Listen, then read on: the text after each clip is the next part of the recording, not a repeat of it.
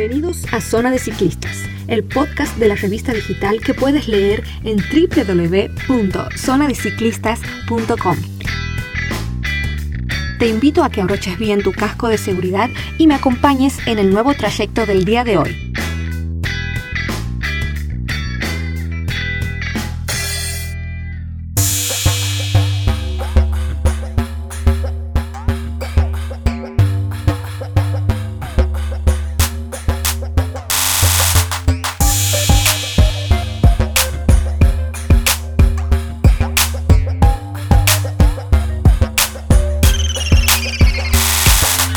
Hola a todos. Hoy vamos a hablar de las dietas vegetarianas y veganas en los ciclistas.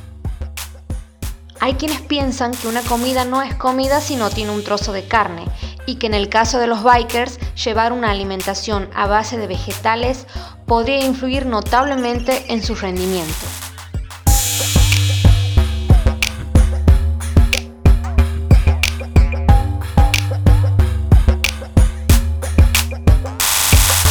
Para sacarnos todas las dudas, acudimos a la licenciada en nutrición Romina Serna, a quien le consultamos qué tan cierta es la afirmación de que un atleta necesita sí o sí comer carne para rendir bien. También le preguntamos si hay algún nutriente que no se encuentra en otros alimentos que no sean carnes o pescado y qué hacer en ese caso. Esto nos decía.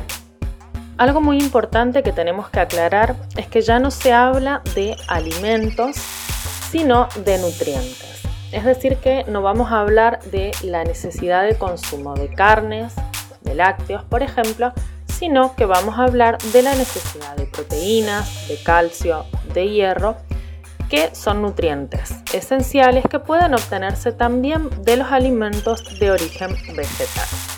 Por esto que el ciclista, como cualquier otro deportista, puede obtener los nutrientes necesarios para su adecuado desempeño y obviamente para su adecuado estado de salud de alimentos puramente vegetales siempre que realice una alimentación bien planificada y asesorada, ya que hay distintos nutrientes que pueden considerarse críticos por su difícil obtención a partir de alimentos de origen vegetal.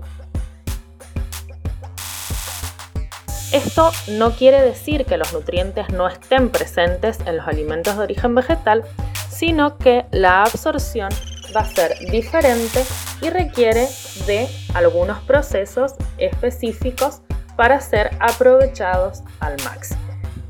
Un punto aparte tenemos que hacer con la vitamina B12.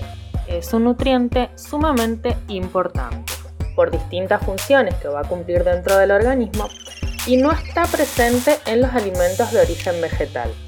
Por esto debe ser suplementado artificialmente, es decir, a partir de eh, fármacos.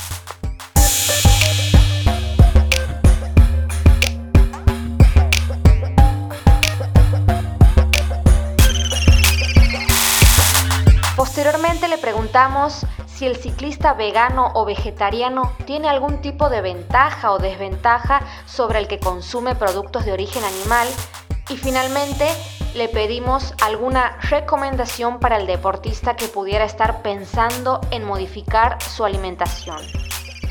Así nos respondió. Si comparamos entre ciclistas veganos o vegetarianos, con omnívoros, que son aquellos que consumen tanto alimentos de origen vegetal como de origen animal, no debería existir diferencias en su rendimiento siempre que la alimentación esté bien planificada como decíamos anteriormente. Si bien es cierto que actualmente la alimentación vegana o vegetariana está siendo utilizada como prevención o tratamiento para distintas patologías, como es el caso de hipercolesterolemia, patologías renales, intestinales o hepáticas y también algunos casos de diabetes, entre otros.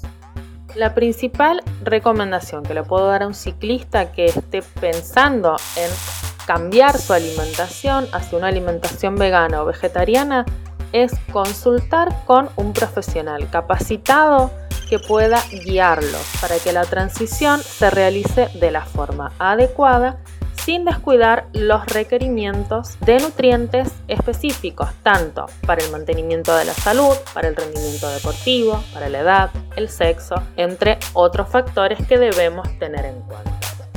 También es importante destacar que no solo el ciclista vegano o vegetariano requiere un asesoramiento profesional, sino que cualquier ciclista, ya que la alimentación es uno de los pilares en el rendimiento deportivo.